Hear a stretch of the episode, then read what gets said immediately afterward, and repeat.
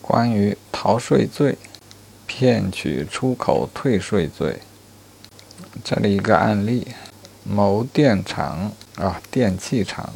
提供虚假材料，通过年检，为此该厂享受了不应享受的退税优惠政策。问：触犯的是逃税罪呢，还是诈骗罪呢？哎，这题我够难的啊。法考认为他触犯的是诈骗罪。解析说，如果行为人之前缴纳了税款，又采取欺骗方式获得之前所缴税款，则构成逃税罪；如果行为人之前没有缴纳税款，又采取欺骗方式骗取出口退税的，则构成骗取出口退税罪。如果行为人之前没有缴纳税款，又采取欺骗方式骗取出口退税以外的其他税款，这题目里就是说享受了不应享受的退税优惠政策。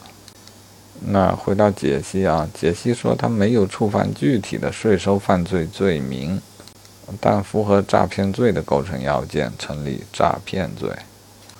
危害税收征管最终的罪名确实。挺复杂的，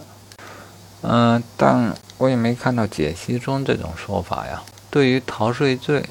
纳税人采取欺骗、隐瞒手段进行虚假纳税申报或者不申报，逃避缴纳税款，呃，构成要件就是这些，可以总结为应缴而不缴的，嗯，这想必也包括先缴又以欺骗的方式给弄回来了。构成逃税罪也是可以的，呃，本题中啊没有提到的说他有什么税是应缴而未缴的，只是享受了不该享受的退税优惠政策，好比骗取出口退税罪啊，我想也可以理解为一种税收的优惠政策。刑法中有单列出骗取出口退税罪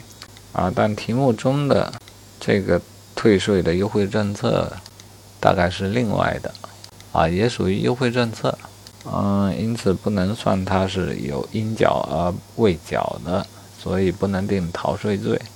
啊，又因为没有相应的条文，因此只好定诈骗罪。